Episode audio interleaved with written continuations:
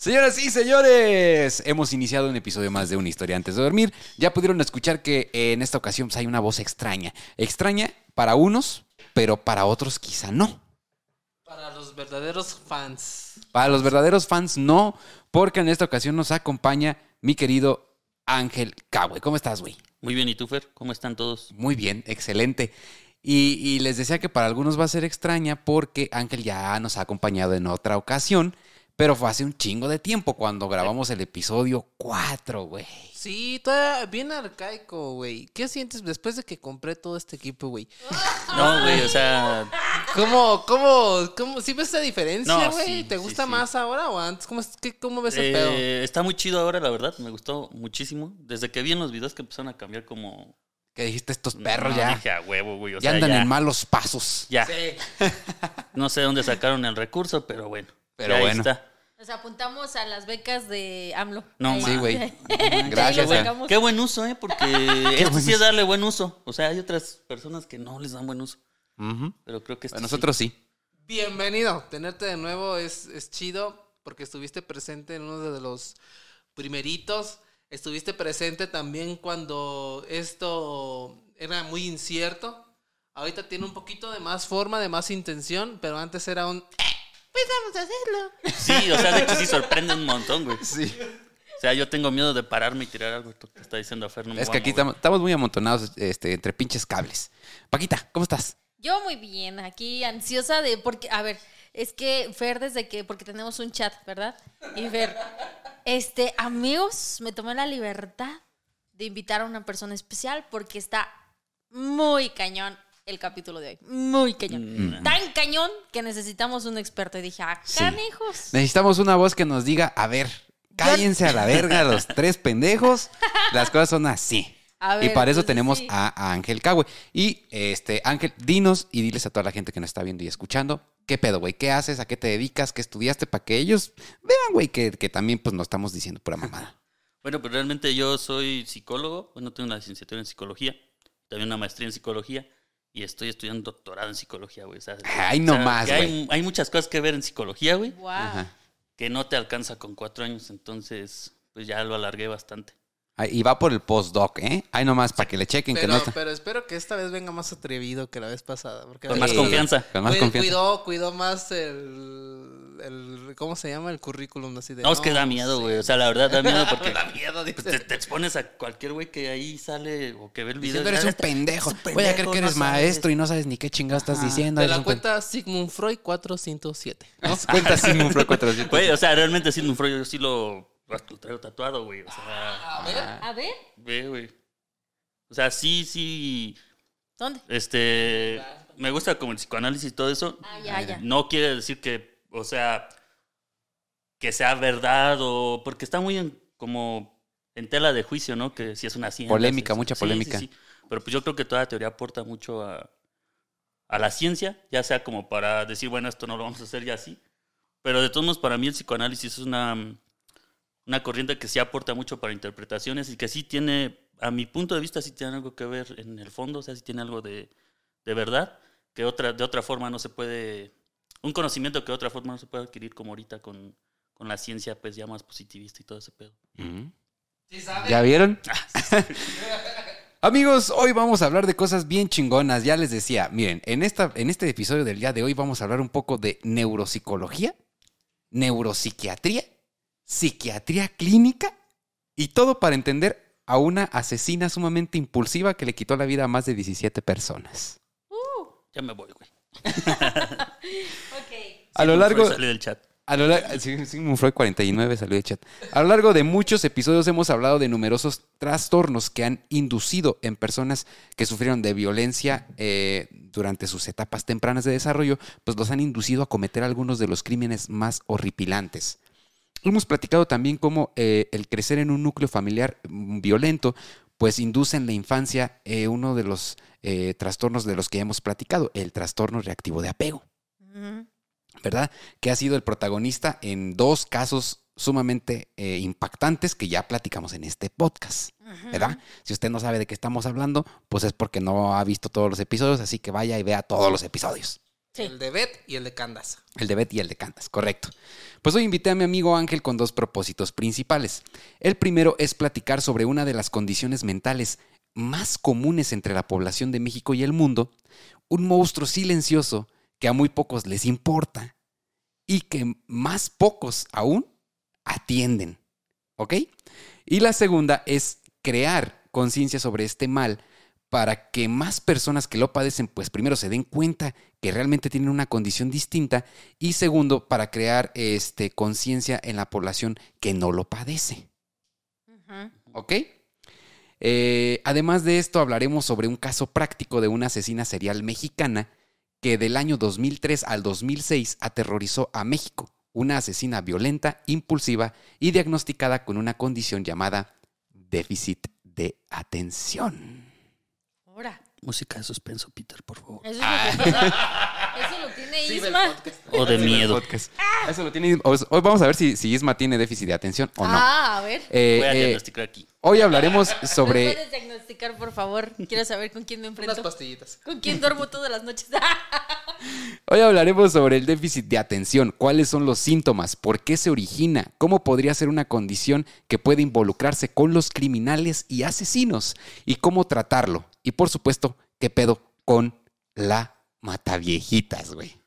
Es lo que te iba, iba a decir si era esa vieja, ¿eh? Ajá. Porque es que todo lo que está relacionado con México es medio chafa. O sea, todo, todo. Pero la verdad es que Mataviejitas sí fue una gran.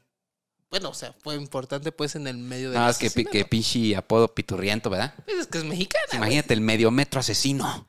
Sí, si hubiera sido Estados Unidos, pues hubiera sido un hombre que intimidara, ¿no? Sí. Pero es como, pues como le dicen a los gordos en Estados Unidos, ¿no? ¿Cómo les dicen? El Big, ¿no? El Big. Y aquí el Mantecas, güey. El Big Show. El Big Show y aquí el Mantecas. Ajá, o sea, Ya pues, sería The. Killer. Entonces, atentos porque eh, es posible que tú, güey, que nos estás viendo, que nos estás escuchando, tengas déficit de atención y no te has dado cuenta. Ahorita lo vamos a platicar y vamos a analizar el caso práctico de la Matavijitas en México, acompañados de la mano de un estudiante de doctorado en psicología y que además sabe muy bien y sabe mucho sobre este tema. Ya lo van a ver. ¿Por qué? Bienvenidos entonces al episodio.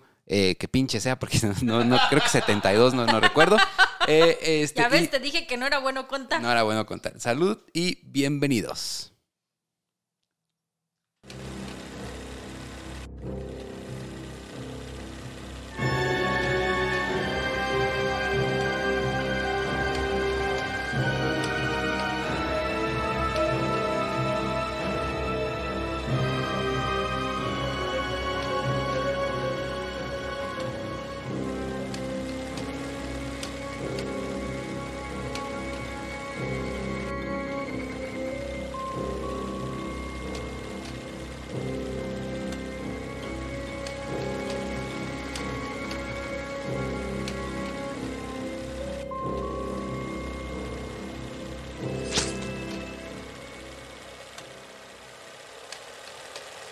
Ah, tomamos Kraken también. No, el cracker está esa madre. Uy, ¿No, ¿no te gusta?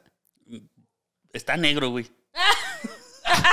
¿Y qué tiene, güey? O sea, ¿quién se toma una bebida que es negra así totalmente? O sea, ni siquiera es como el. Como chapopote, güey. Ajá. ¡Yo! Porque, o sea, o sea, está el ron, que es como. O sea, es Como caf- caoba, ¿no? Ajá, un Exactamente. cafecito transparente. Pero esa madre es negra, güey. Es como Sí, el. yo no el- soy fan del Kraken. ¿eh? Es avainillado. O sea, está chido. Ya, Peter. Está chido, Ah, pero cabrón. qué culero. Ya, ya regresamos, señores. A ver, a ver, este, enfóquense. Oye, a ver, yo, yo sí, fíjate, eh, sí, sí me va a gustar este capítulo porque últimamente en TikTok hay un montón de gente que está, que está así, así, ¿no? Pues como que cada quien, ajá, grabando su video, ¿no? De, em, así es mi vida con eh, TDAH. Eh, sí, exacto. Así es mi vida como no sé qué, ¿no? Y, y la neta es que de repente ya ves los comentarios de, "Ah, sí soy, yo Ajá. también lo tengo. Entonces dije yo, güey, entonces todos estamos igual o qué pedo.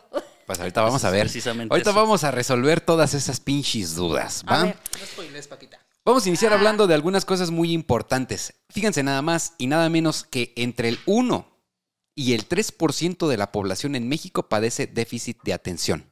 Y por lo general se acompaña de una condición llamada hiperactividad. ¿Ok?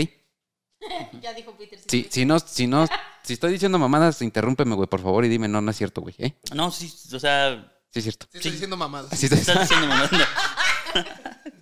No, sí, sí, sí. pues, Pero, pero es un chingo, güey. Estamos hablando que si en México... uno y tres 1 y por ciento. 3%. Uno y- Pero según datos de dónde? A ver, Ah, buena es que- pregunta. es, que, es, es- es- es que no, realmente en la Es prevalencia. un portal de psiquiatría. No, es que en la prevalencia sí es muy cabrón porque incluso en artículos estadounidenses es como eh, el 20% de los universitarios y luego otro te dice, no, es que es, es el 5% o es el 10%. De hecho, es uno de los eh, diagnósticos, bueno, es uno de los trastornos más sobrediagnosticados y más subdiagnosticados, güey. O sea que están diagnosticando a la gente que no lo tiene, realmente. Ah, ok. Bueno, pero presuntamente, güey, vamos a decir presuntamente, entre el 1 y 3% de la población mexicana podría padecer de déficit de atención. ¿que eso cuánto equivale, matemático? Pues poquitos, como 1.7 millones. Poquito. 1.7 millones más o menos. Entonces, este, pero vamos a iniciar entonces hablando, Ángel, y aquí pues solicito tu apoyo y tu ayuda para que nos expliques así a grandes rasgos, güey, qué es el déficit de atención.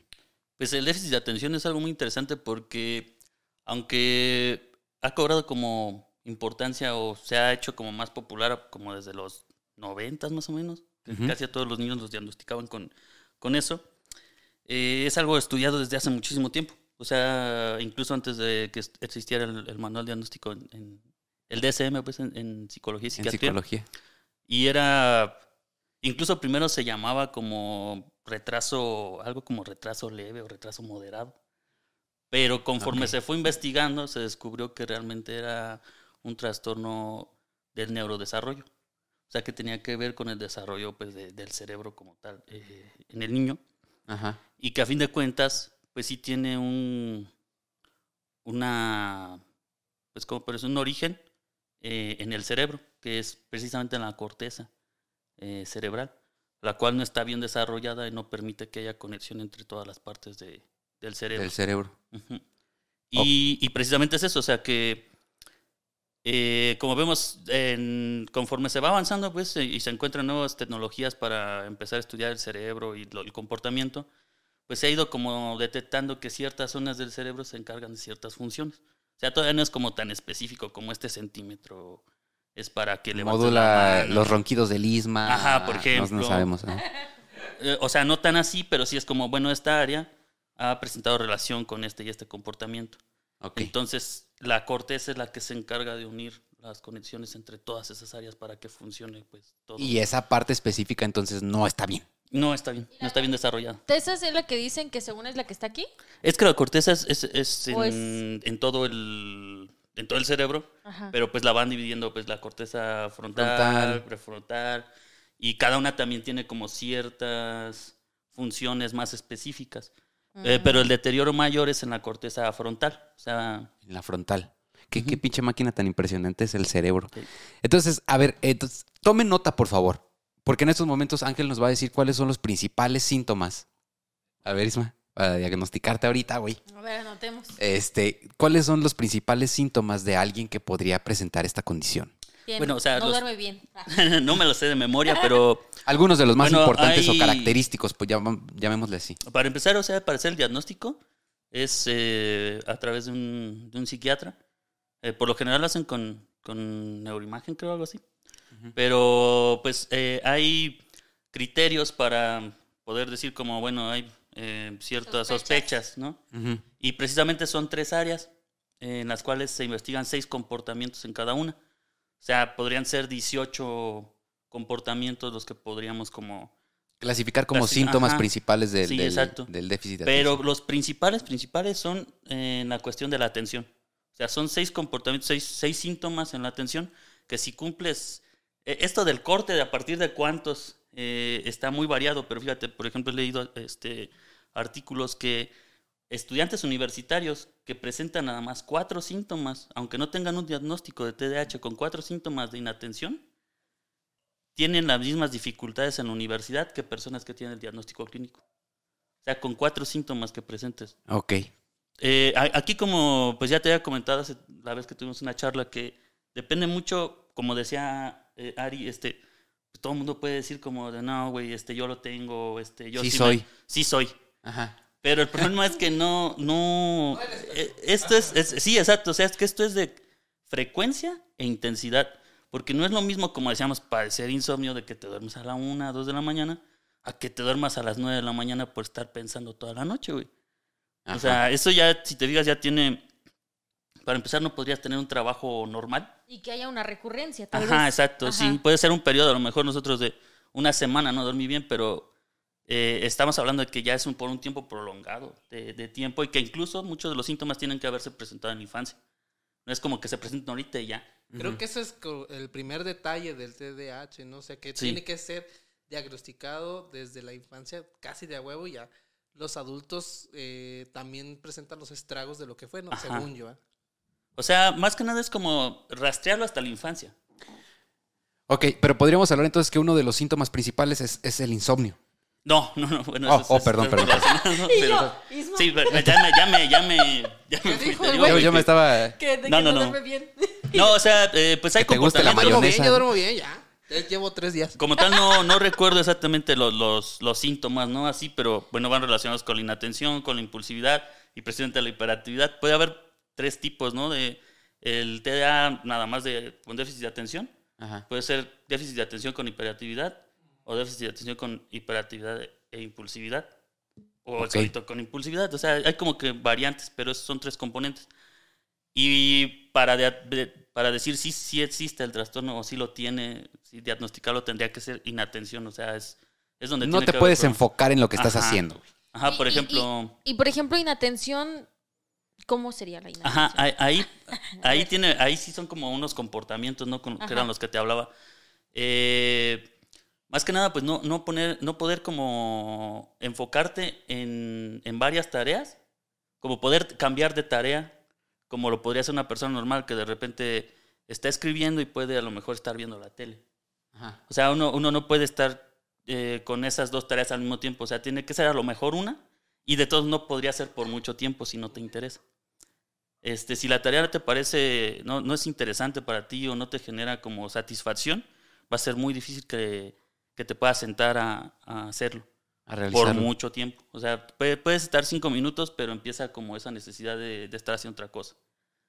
Este, Me Pues- platicabas también algo así como de, de personas como que interrumpen mucho. Ajá, eso más va más relacionado con la impulsividad. eh, de que termine la frase de la otra persona, que es algo que me pasaba, que por ejemplo, tú estás hablando y te quedas un segundo, güey, de, ah, y por ejemplo, el otro día fue a comer, ah, y te quedas un segundo y la otra persona en chinga es como, a un restaurante, güey. Te completan. Te completa la frase, así como de, y está constantemente completando frases. interrumpiendo Ay. la Ajá. plática. Hay una morra en un podcast que como me cae gordísima. Gordísima. Y lo digo aquí. Y creo que no solo a mí, a muchas personas nos cae muy mal. No, es, es una morra que salió en una familia de 10. Ah, caray. Y sale con Daniela Luján. Tiene un pro- tienen un podcast que se llaman Envinadas. Mm. Daniela Ah, ya sé Luján quién. y Sí. la otra morra que la hacía como de la indita, no me acuerdo cómo se llama. Junto Sí. con una morra Sí, que, sí. que está pues llenita. Sí, sí, ya las, ya las ubico. ellas tres tienen un podcast. Entonces, haz de cuenta que hacen su podcast de algún tema, no sé qué, y Daniela Luján y la otra morra, pues bien, ¿no? Como que una, ta, ta, ta, la otra, ta, ta, ta, ¿no? Y entonces la otra está así, ajá, y, yo así de, ¡ay, ya cállate! ¡Déjalas que terminen! Entonces, así está todo el pinche podcast. Ella de tener TDAH, entonces impulsivo, ¿verdad? Eh, sí, en, ese, en esa cuestión de estar interrumpiendo, pues sí es la Ay, yo impulsividad. ya diagnosticándola, no es cierto, Eh, mana, pero, pero me cae mal. Sí, o sea, ese síntoma sí es relativamente, o sea, está relacionado con la impulsividad, o sea, no poder controlar ese comportamiento de querer hablar. Este, también no, no poder esperar turnos para cualquier otra cosa, es desesperarte mucho en las filas. Y con, con la atención, otra cosa que es bien interesante, que bueno, ahorita estoy recordando ya desde experiencia propia, las salidas donde hay mucho ruido o muchos estímulos se vuelven un caos, o sea, de verdad. eh, yo podía ir al supermercado y te aguanto cinco minutos, pero si hay mucho ruido, un bebé llorando, o de repente la música, o muchas luces, o así, no, o sea, es algo con lo que no, no puedo, me, me- me empiezo como a sentir eh, sobrecargado precisamente, o sea, como si mi cerebro tuviera que procesar mucha información, y la única cosa que pienso es ya quiero llegar a mi casa, para ya no ver nada de esto. O sea, ya no estar con esos, con tantos estímulos.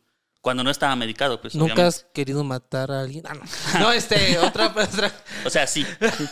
Sí, Al bebé que estaba llorando, El güey. bebé que estaba llorando, Se sí. me fue el rollo de. Te iba a hacer una pregunta seria, pero se me fue el rollo, güey. Bueno, pero chéquenlo. Entonces, hay diferentes casos, o sea, diferentes casos, obviamente, y cada uno tiene, puede tener un montón de síntomas, como ya nos lo está explicando Ángel, pero sí hay unos que son muy característicos que podrían darte el indicio Sí, de que probablemente podrías tener algún grado de déficit de atención. Entonces, ahí están algunos de los más importantes. A ver cuántos les. A ver, a, ver cuántos nos ha que manejar rápido, a ver a cuántos nos ha quedado el saco, ¿eh? porque a mí sí me quedó el saco ya como con unos dos, güey. Sí, yo pienso que todos en algún momento nos sentimos identificados con alguno de estos comportamientos, pero como dicen, la recurrencia, a lo mejor eh, estar desesperados, pues solamente te pasa una vez al mes, ¿no? Ajá. Quizás solamente es en días, pero... o no te afecta tanto en las áreas de Ajá. tu vida. Que bueno, no hay pedo, pues ya estoy aquí. Sí, no me gusta, pero aguanto vara. O sea, Ajá. eh, qué difícil es medir esas, ese, ti- ese tipo de situaciones para poder diagnosticar algo que no vemos, ¿no? No, y luego también cuando lo normalizas, ¿no? Que toda tu vida has vivido así desde morro y nunca has tenido un problema muy grave. Y es como, ah, pues así ha de sentir toda la gente. Yo soy el que no puede con la vida. Pero, por ejemplo, Ángel, yo te pregunto así rápido antes de que continúe Fer con, la, con la historia que vamos a platicar. Eh, decía Fer ahorita, bueno, todos en algún momento hemos tenido como ciertas señas de esto, pero entonces, ¿quieres, ¿me quieres decir? Porque pues sí, creo que algo de lo que platicamos a todos en algún momento o en algunas etapas de nuestra vida lo llegamos a vivir, pero ya después desaparecieron Ajá. o regresan y se van, ¿no? Eh, eso quiere decir que toda la gente, sin ser, o sea, sin tener como, vaya, como tal, el trastorno, o sea, es. No, no, lo que también le comentaba Fer, que tiene mucho que ver como con la, la situación actual, o sea, pues toda la tecnología que tenemos estamos sobreestimulados realmente. Entonces puede haber una persona que no tenga como tal eh, el, ¿cómo te he dicho que era? Mm, ¿La frecuencia? no, no, no.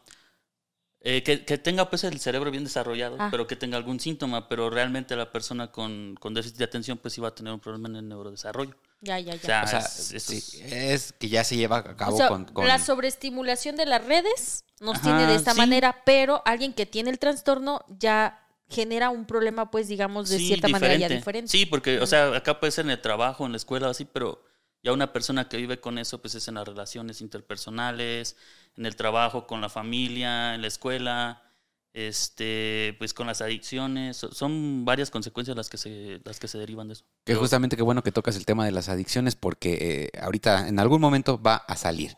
Bueno, hablamos sobre el hecho de que en realidad pues sí hay algo diferente físicamente en el cerebro de las personas con déficit de atención. Hay algo mal específicamente en la corteza cerebral que inhibe las conexiones entre las otras partes del cerebro, ¿cierto?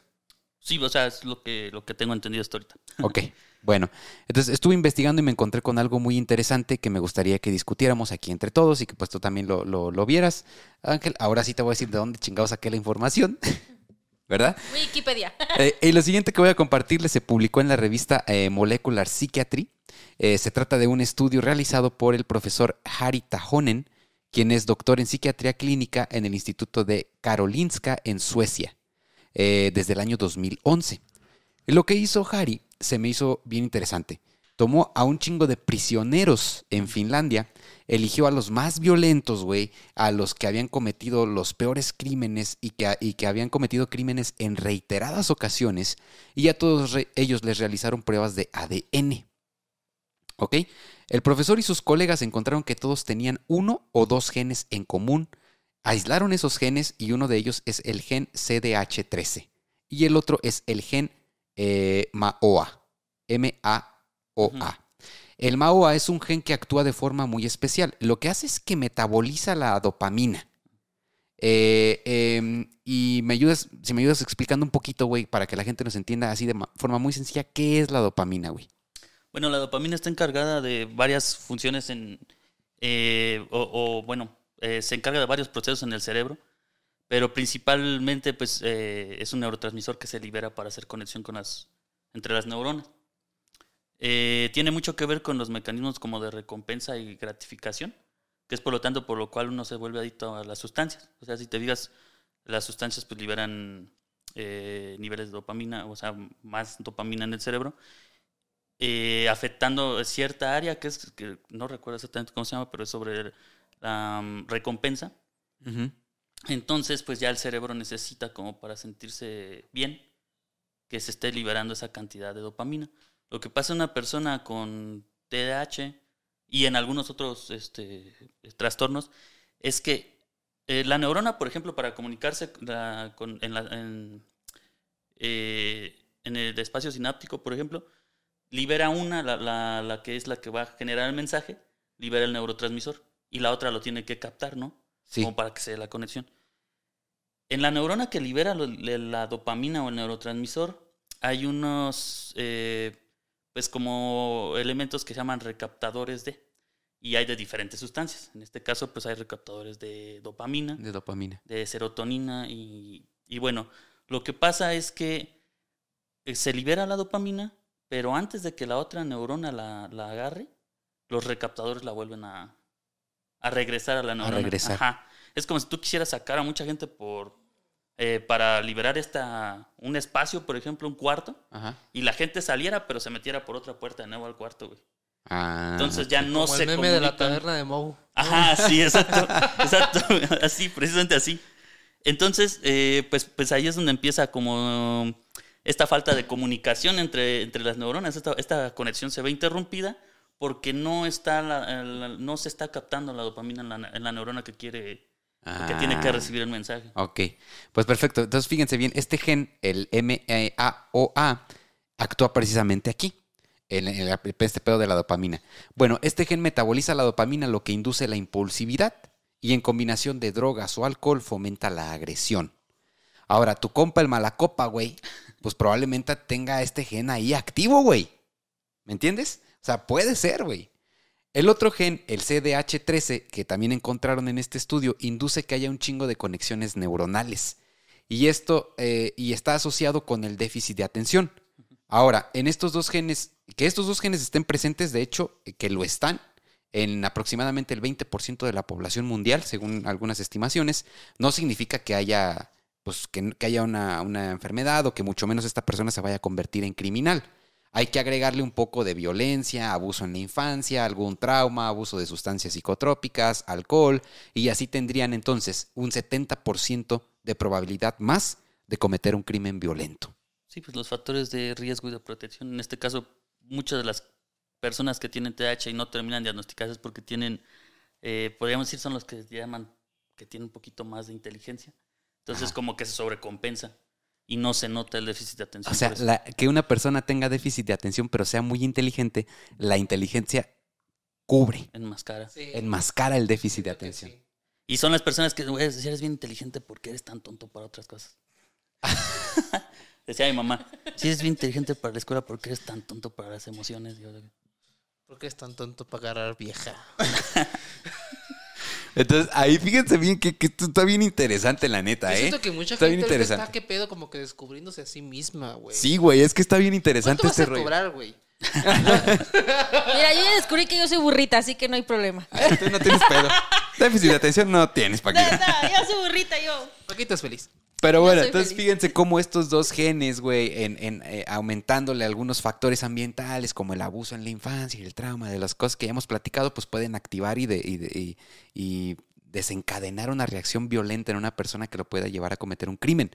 Ahora, si se han preguntado por qué la mayoría de los asesinos seriales o muy violentos son hombres, ahí les va la respuesta. Según el profesor Harry, ¿ok? El gen MAOA solo está presente en el cromosoma X. Las mujeres poseen dos X, por lo que es menos probable que el X que carga el gen sea dominante. Por estadística, ¿no? Por, por lógica, güey. Eh, En los hombres, en cambio, solo tenemos una X, el otro cromosoma es Y, por lo que estadísticamente resulta más probable que el X se cargue con el gen y se exprese como dominante. Esa es la Vaya razón. de otra que sea ese, güey, porque es el único, Música ¿no? de suspenso, Exacto. Peter. Es Pete- ¿Tú qué opinas, Peter? Que ya le di miedo. Ya comprobé Entonces, que sí. ahí ¿Tú qué la- opinas, Peter, sobre el cromosoma? Ahí está. No, no sabe, no sabe el tema. Entonces, bueno, pero eh, eh, algo bien interesante, entonces resulta aquí eh, que es una pregunta lógica que luego nos surge. ¿Por qué la mayoría de los asesinos seriales, los más violentos, son hombres? Pues ahí está. Puede estar involucrado este gen y puede pre- expresarse como dominante eh, con mayor probabilidad en un hombre que en una mujer. No, y que aparte culturalmente la agresión se permite más al hombre, ¿no? Es correcto. Era, era lo que justamente te iba a preguntar, porque ahorita lo que menciona Fer, a mí me hace ruido, por ejemplo, desde que pues éramos cavernícolas, ¿no? O sea, andamos en las cavernas. Las mujeres siempre tendieron a este acto de cuidado, de ser más tiernas o esas cosas, y los hombres, pues a la cacería, ¿no? A, A vamos a, lo matar violento, güey, a lo agresivo, a lo... No, y también lo, lo que te comentaba, o sea, realmente el déficit de atención no es que tengas eh, la atención disminuida, sino que más bien está... No, más, más como agrandada, o sea, le pones atención a tantas cosas que, Que no te puedes enfocar en nada. Pues, pues, precisamente eso se ocuparías, yo imagino que cazando, ¿no? O sea, tienes que estar atento a- al entorno, a cómo vas a lanzar un arma, a la presa, o sea, A que no te llegue un pinche león por atrás. otra, otra tribu, otra no sé. tribu. Bueno, ahora ya vimos y entendemos un poco mejor el déficit de atención. Eh, explícanos, güey, un poquito cómo se trata, güey, para poder iniciar entonces con la segunda parte de la historia que sería ya el caso eh, real, el caso de la eh, Mataviejitas. Bueno, eh, de los tratamientos que principalmente se utilizan para el déficit de atención es el metilfenidato, que se, pues, se da por varios nombres comerciales y en Estados Unidos es las sales de anfetamina, que es el famosísimo Adderall, es el que utilizan en las Ah, escuelas, como que lo sí. creen que es como un potenciador, ¿no? De, de la cognición, la pastilla de la inteligencia y todo eso, pero realmente no. Oye, Ok. entonces, ¿qué pasaría si alguien lo consume? Oh, pues es que la gente lo consume. Es que te lo digo porque lo promocionan como si estuvieran vendiéndote pinches este, probióticos ahí en No, Civis. sí, o sea, realmente mucha gente lo utiliza, pero eh, realmente a las personas que no tienen el trastorno eh, no les sirve. O sea, nada más los hace más ansiosos, pero como tienen la fe de que el medicamento o la creencia de que el medicamento les va a ayudar, lo que pasa es que el rendimiento académico y todo rendimiento se relaciona mucho con la motivación. Entonces, si estas personas creen que van a hacerlo bien, ya tienen motivación desde antes y una creencia de autoeficacia. pues, Efecto elevada. placebo. Ajá. A Sí, fin de porque cuentas se te hecho- curan el cerebro también. Ajá, o sea, a A fin de fin de cuentas. cuentas. O sea, Y es que incluso el debate que está en, la- en Estados Unidos sobre el uso o no de este medicamento es que, según da ventajas a las personas que no tienen el trastorno y que lo están utilizando, sobre personas que no pueden llegar al tratamiento, pues, en ese caso. Ok. Pues entonces tendríamos principalmente esos dos sales de anfetamina y el metilfenidato. Metilfenidato. eso. Lo bueno es que Mo- vivimos en México y no hay ni jeringas en los. Modafinilo también creo que... De hecho, las, pues, esas, que las sales son alguna, en algunos casos más efectivas, aquí no las venden en México. Ah, las sales de anfetamina, el Adderall, este... Había un tiempo un medicamento que también está en Estados Unidos que es Vyvanse, pero ya no está aquí, ya tiene años que no, que no llega. No sé si ya no lo van a utilizar, pero pues...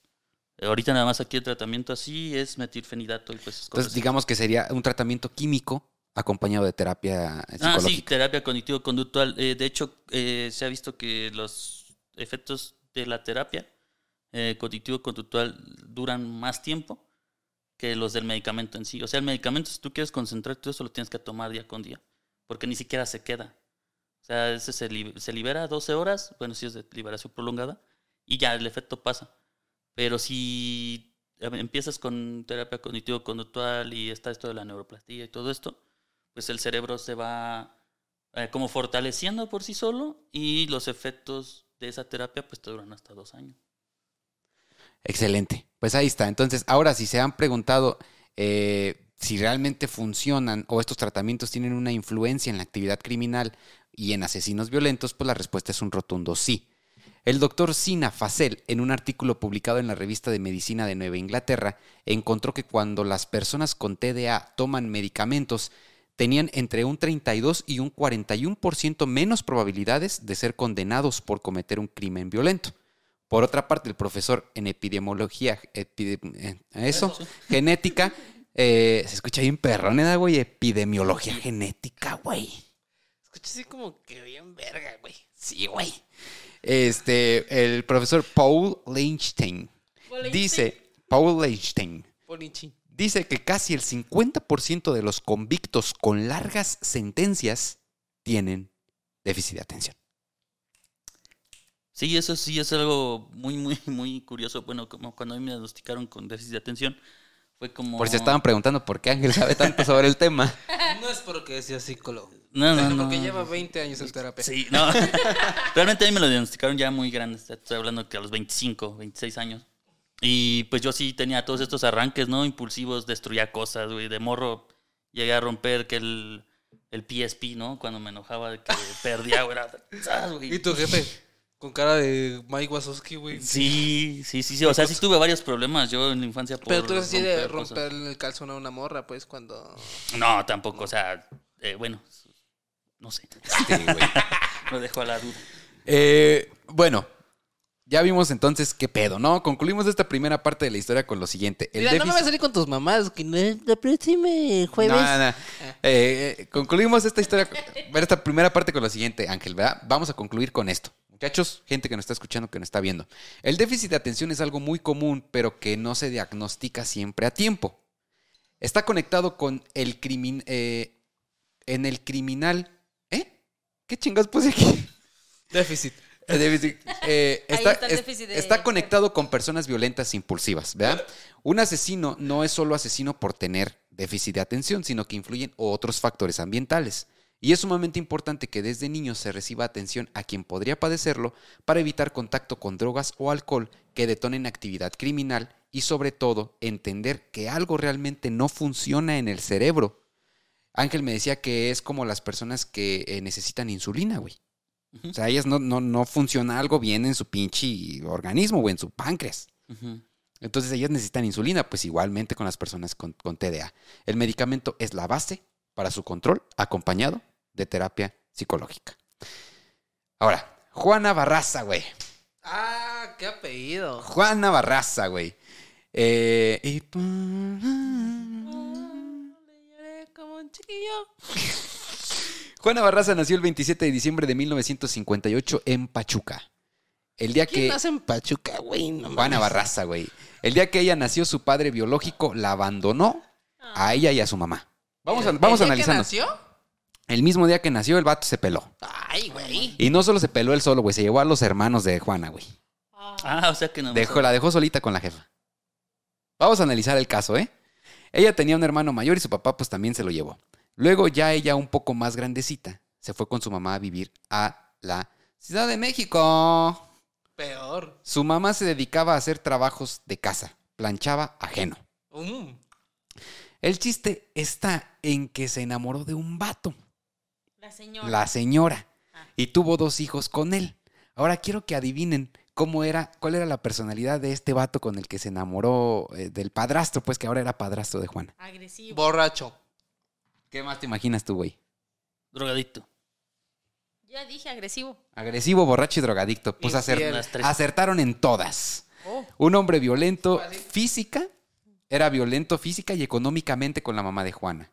Eh, a Juana no la dejaban salir a estudiar, pues ella tenía que estar a huevo en la casa haciendo labores del hogar. La mamá se volvió alcohólica y vivían mal. La mamá ya alcohólica pues le ponía eh, sus chingas, güey, a Juana y una vez se la llevó a un bar a tomar.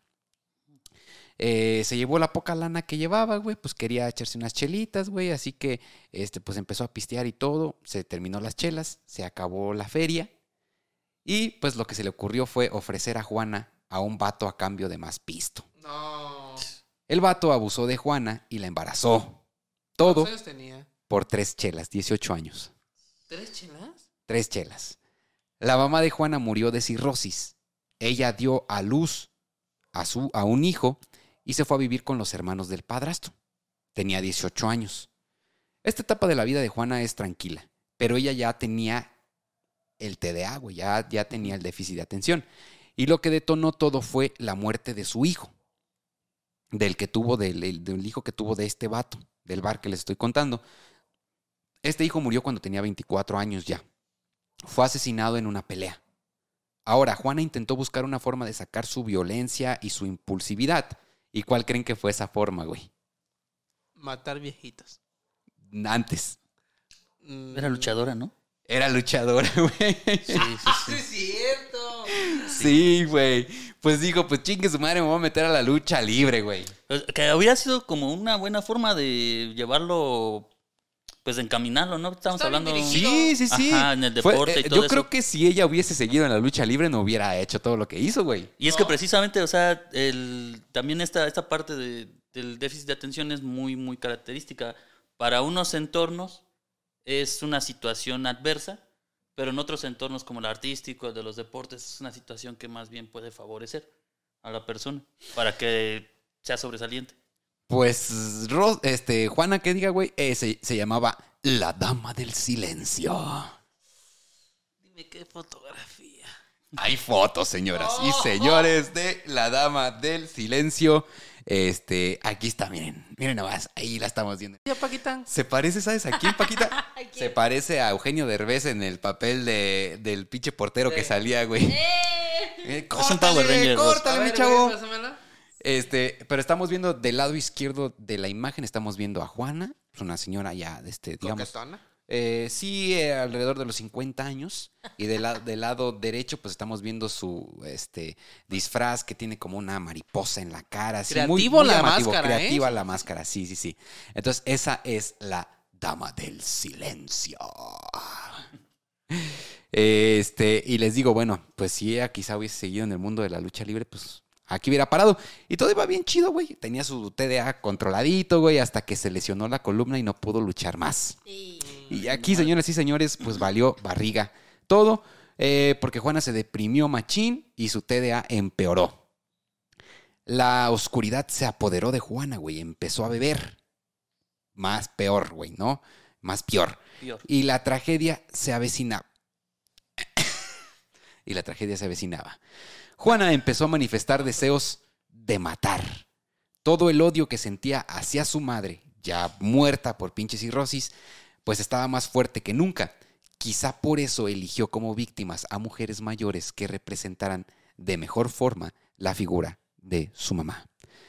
A decir verdad, es más, Juana no las elegía, güey. Simplemente es que si ellas le daban algún motivo, güey, la impulsividad de esta mujer, pues este, provocaba, provocada por su TDA, pues no tendría ningún pinche freno.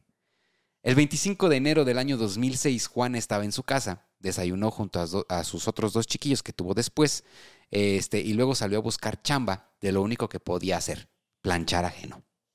Igual que su jefa. Este, entonces salió a buscar chamba, güey. Juana andaba en la colonia Moctezuma de la Ciudad de México cuando vio a una mujer anciana llamada Ana María, de unos 72 años. Ana María llevaba unas pinches bolsas de mandado bien pesadas, güey.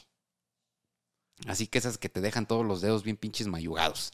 Que la sueltas y te, te dejan el dedo así dos minutos. Sí, güey, exactamente. Y Juana dijo, eh, déjale ayuda a esta pinche ruca, güey. Entonces se acercó, le ofreció ayuda, la ñora aceptó y se fueron a la casa de la viejita que vivía pues ya cerca. Llegando a la casa, Juana vio un chingo de ropa tirada y, ten- y tendida por todos lados un desmadre y le dijo a la viejita, hey, güey, pues dame chance, dame chance, ¿no? De, de- yo te plancho, güey, te recojo todo este desmadre y pues este, me das chamba, ¿no? A lo que la viejita dijo, Simón, te voy a dar 22 varos si quieres. Por día. No, por todo el jale, güey, que hiciera, 22 varos. Y Juana dijo, nee, chinga tu madre. No, por 22 varos, pues ni que fue, ¿no? Entonces, a lo que la viejita dijo, pinches criadas, cada vez quieren ganar más. Sí. O sea, todavía que le llevan las bolsas. Todavía, güey. Entonces, pues, mm, güey. Pues este fue el pretexto para que Juana se aventara una pinche plancha voladora, una horracarrana doble, güey. Este, eh, y tomó un estetoscopio de los de doctor y la ahorcó con el pedazo de plástico del estetoscopio, güey. Después eh, de asfixiarla salió en chinga. Lo que Juana no sabía, güey, es que la señora no vivía sola, sino que le rentaba un cuarto a un chavo, güey, a un vato. Y justo Juan- cuando Juana iba saliendo, este chavo iba entrando. Y la vio, güey. Y pues luego vio a la ceñito ya muerta, güey. Y pues fue a la policía y unas horas más tarde, pues Juana estaba, ya la habían detenido, güey. Ahí se dieron cuenta que sus facciones de cara y cuerpo coincidían perfectamente con el perfil descrito por algunos testigos de otros 17 asesinatos cometidos en contra de ancianas. La Mataviejitas, como después ya le apodarían, pues recibió 759 años de prisión. Y está en Santa María, Acatitla, ahí donde cayó la Just Stop. Oh, Ahí fue compañera. historia. Fue compañera, güey, sí. Entonces, este, ahora voy a citar. o sea, eso que acabas de platicar fue su último. Asesinato. Fue el último asesinato, Ah, sí. ok. Yo solo me pregunto, ¿de dónde sacó el estetoscopio, güey? pues la viejita, güey, yo creo que pues ya como ya estaba Mira, entre los cuando ya 72 y están- la muerte, güey, pues ya necesitaba ahí todo tener a la mano, Cuando güey. ya están viejitos, yo te lo digo porque pues mi abuelita, ¿no? Tiene su medidor de presión, su, ahora que con el COVID, su medidor de oxígeno. Todo tienen ahí así a la mano. Las viejitas. Ujú. Entonces, ya para terminar y concluir con este episodio, voy a citar el portal eh, Vértigo Político. La doctora Feiji Ostrowski, licenciada en psicología con posgrado en trastornos de la comunicación por la Universidad de Northwestern en los Estados Unidos y quien ha realizado investigaciones sobre las bases psicofisiológicas y neuropsicológicas del lenguaje oral y escrito, la memoria, violencia y los cambios asociados al envejecimiento normal y patológico, señala que la violencia se genera como producto de la interacción de aspectos genéticos y variables de riesgo, personales, familiares y sociales. Ella es quien indicó que el perfil de la mata viejita se encaja perfectamente con el déficit de atención, agregando el carácter impulsivo, eh, su historia familiar, que en un momento pues se deprimió por toda esta onda de la lucha libre, que después empezó a tomar alcohol y pues todo esto la llevó a que ya su impulsividad no tuviera freno, güey, que ya no pudiera detenerse y cuando le daban un pretexto, mocos, güey, se trataba de una viejita que representaba la figura materna a la que tanto odió, güey, a la que tanto odiaba, pues aquí se desencadenó en, en esta serie de asesinatos que, ocurrió entre que ocurrieron entre el año 2003 y 2006 en México. Entonces, pues ahí está. Ahí quedó la historia. Entendemos ahora mucho mejor de qué se trata este trastorno de déficit de atención. Entendemos que es muy peligroso y que acompañado de otros factores puede desencadenar este, eventos sumamente eh, violentos que pueden inducir la criminalidad en una persona que, que- que no, que no lo trate. Entonces, es muy importante de que desde el principio que se, se tengan indicios, pues se atienda ese tipo de problemas, ¿no? Pues la salud mental, más que nada, ya, ya hablábamos de varias cuestiones. Yo sigo creyendo que es mejor no tener hijos, ¿verdad? Porque es muy complicado. Todas estas cuestiones, imagínate, todas las personas que lo llevan años estudiándolo en diferentes eh, poblaciones y todo, no es como que tengan muy claro cómo funciona y todo esto, pues ahora imagínate una persona como en esos tiempos la mamá de la mata viejitas que iba a poder ya saber de déficit de atención o cómo tratar a su No, qué hija chingado. si no le importaba ni siquiera a lo mejor ella, ¿no? Entonces, es lo que pasa que pues muchas personas lo tienen, pero pues los papás no saben. Eh, te digo, a mí me diagnosticaron hasta los 25 años. Entonces yo viví con muchas, este, con muchos síntomas, Con muchas conductas normalizadas. ajá, por mí, y que a fin de cuentas, pues hasta que no me topé con una situación que requería más de mi atención, eh, de lo que normalmente estaba yo acostumbrado como a sobrellevar o enmascarar, fue cuando ya dije, no, ya no puedo con esto, entonces pues ya fue que me decidí a atender. Pero eso pasa, o sea, hay muchas personas que se la viven con eso y como se van adaptando un poco, ¿no? Pues ya conforme va creciendo va agarrando las O no, reglas. o no están expuestos a factores que, que- que puedan eh, explotar o que puedan este, maximizar la condición, pues no hay no, pedo. o, o tienen el problema, pero pues no es como que les sea muy importante para ellos, ¿no? Pues son, a lo mejor son personas muy, muy violentas, golpean a la mujer o así, pero pues para ellos es como normal, ¿no? Entonces no se dan cuenta, personas que manejan súper mal, eh, sí persiguiendo a los otros conductores, mentando a la madre y todo eso.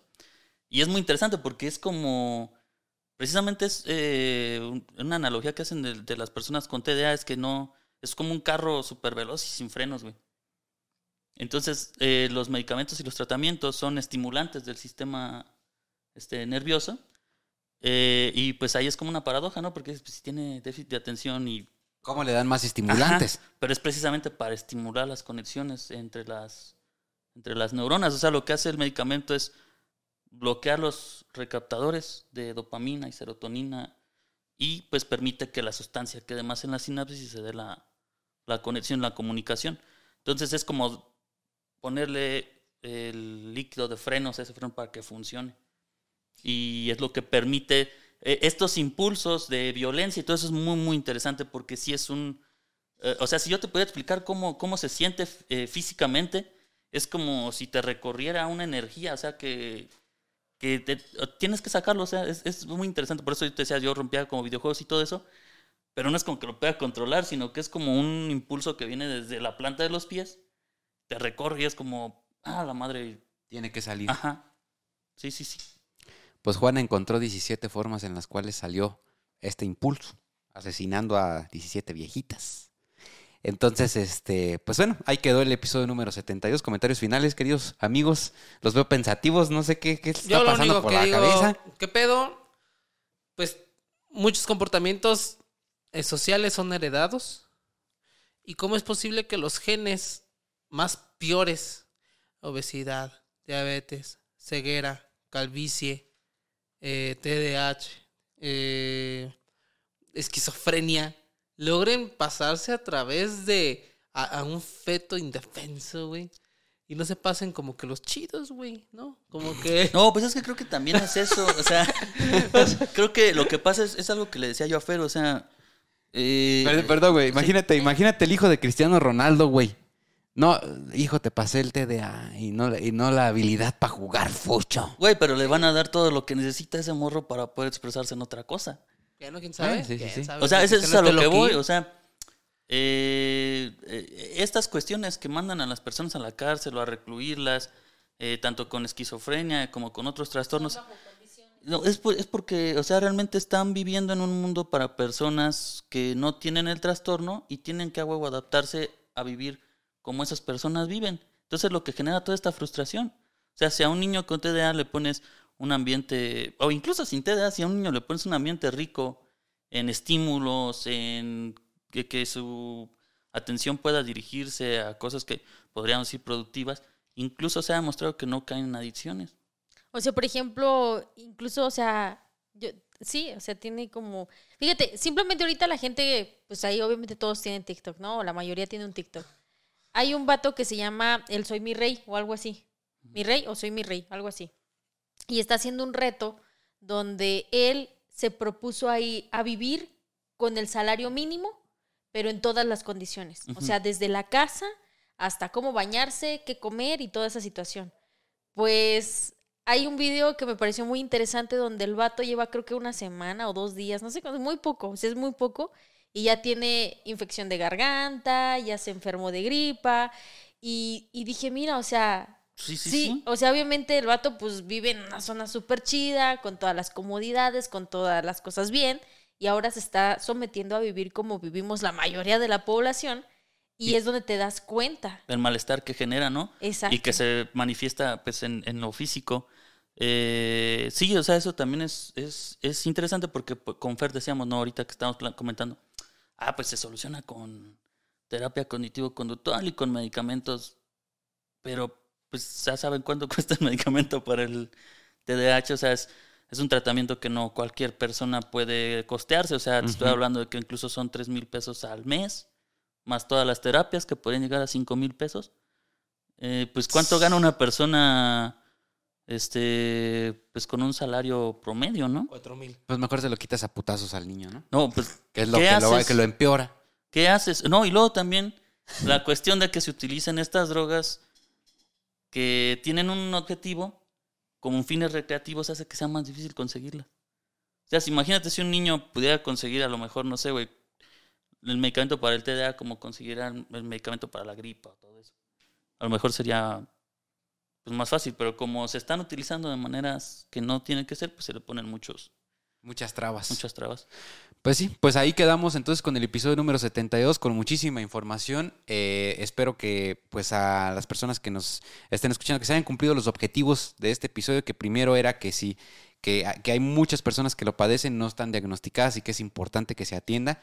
Eh, y segundo, crear conciencia en las personas que pues a lo mejor no lo padecen, pero que puedan entender un poquito más acerca de, de las personas que sí, que sí O que tienen lo este... pueden padecer, ¿no? O Esa- que lo pueden padecer, exacto. Entonces, pues déjenos en la cajita de comentarios todo lo que opinen al respecto. Pero Eh, es importante, no se autodiagnostiquen No. viendo un TikTok. no, No, porque exacto. cada No, persona lo vive diferente. Ni, es, ni se diagnostiquen que, Con viendo nosotros. este con nosotros. No, no, No, no. no, no. Eh, si ustedes creen que conocen a alguien o ustedes creen que pueden tener esta condición, vayan a terapia, manifiéstenlo, el terapeuta se encargará de, de redireccionarlos con un psiquiatra y el psiquiatra hará lo que tenga que hacer Sí. para diagnosticarlos. Sí, antes de que termine, perdón de que interrumpa tanto, pero precisamente, o sea, yo antes de que me diagnosticaran empecé como un año y medio en, en terapia psicológica.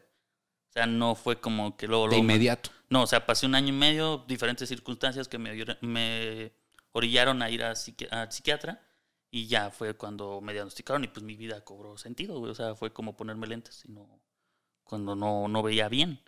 Y sí hay un cambio muy, muy grande, muy drástico entre estar tratado y no.